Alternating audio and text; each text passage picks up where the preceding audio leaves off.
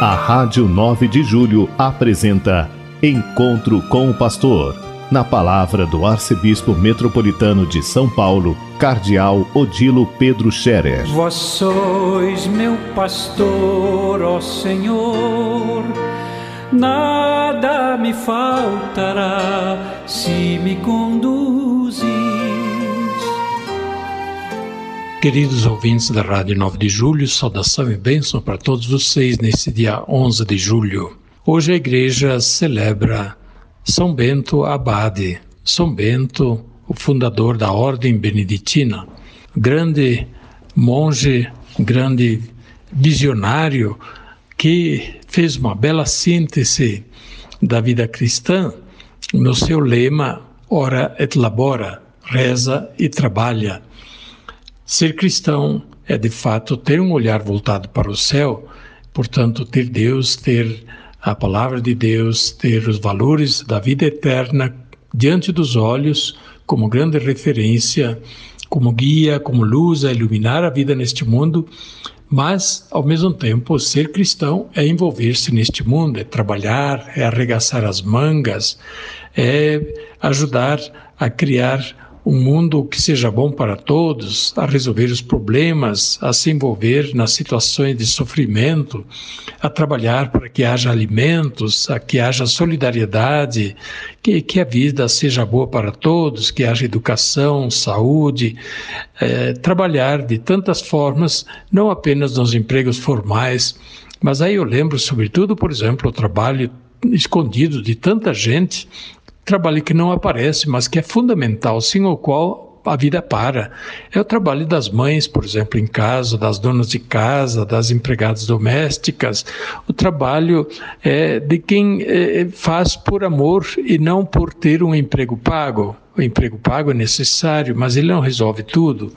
Muita coisa você tem que fazer, mesmo por amor, por idealismo e por dever, porque, enfim, é a nossa parte para contribuirmos com o bem comum e para que todos possam ter vida e vida melhor.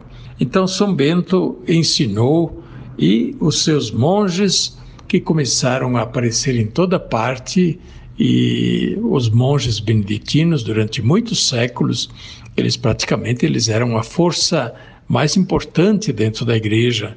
Os mosteiros, as abadias eram muitos é, grandes centros de referência da vida da igreja. Os abades, eles eram como bispos, e muitos papas foram monges, foram abades também. Muitos abades foram bispos, que então é, realizaram aquilo que os bispos fazem hoje como dioceses.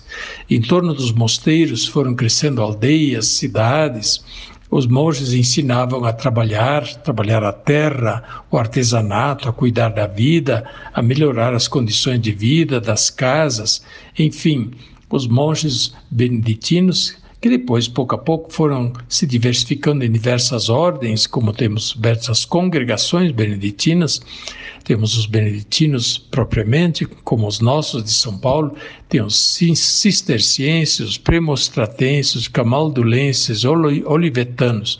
Depois tem a, a ordem feminina das monjas, também tem várias várias congregações beneditinas femininas. Nós temos em São Paulo a Abadia de Santa Maria, que são das beneditinas propriamente ditas, mas tem outras também em Campo Limpo, por exemplo, em Tapecerica da Serra, tem em Mogi das Cruzes, enfim. A ordem beneditina é muito ampla, muito presente no Brasil, na igreja, e sempre fez muito bem e colaborou, contribuiu tanto para a vida da igreja.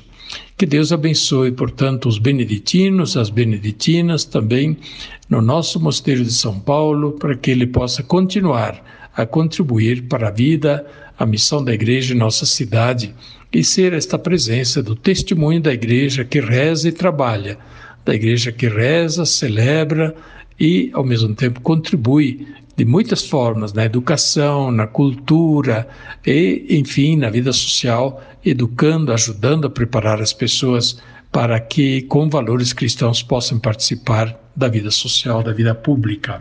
Nesta semana eu estarei, a partir de hoje, em Bogotá, na Colômbia, participando da Assembleia do Conselho Episcopal Latino-Americano, CELAM.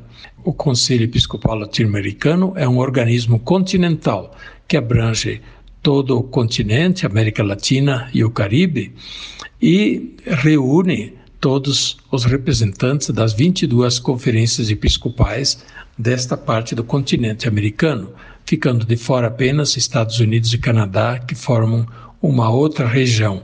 O CELAM tem ajudado muito a refletir, a promover a a pastoral a promover a evangelização em nossa igreja.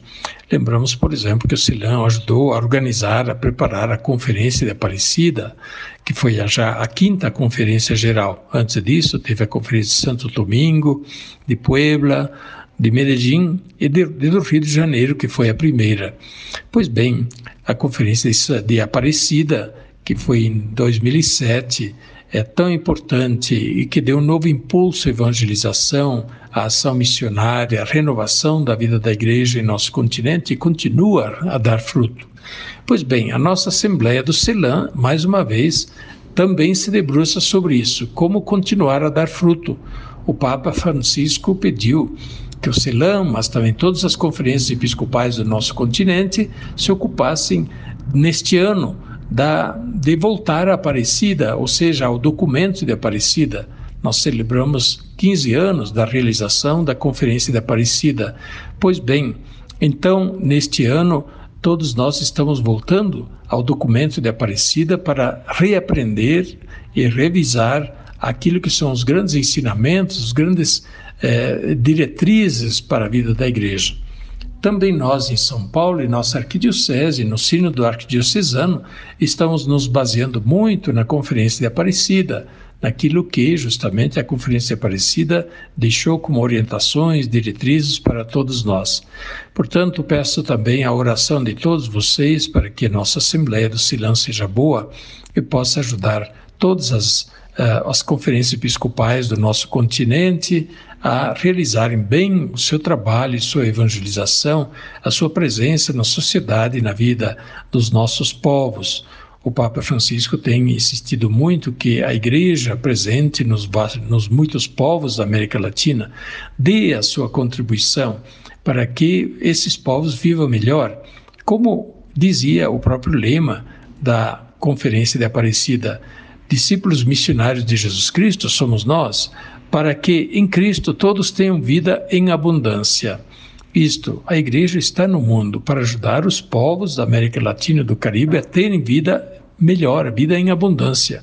E nós devemos contribuir para isso, para que a vida é, dos nossos povos não seja oprimida por tantos males, injustiças, violências, é, desordens, como está acontecendo e como aconteceu durante tanto tempo, mas que esses povos possam viver bem fraternalmente, respeitando-se, cultivando a vida, cultivando os seus países, também a natureza, que é dom de Deus, para que não só agora, mas também no futuro esses povos possam viver bem aí.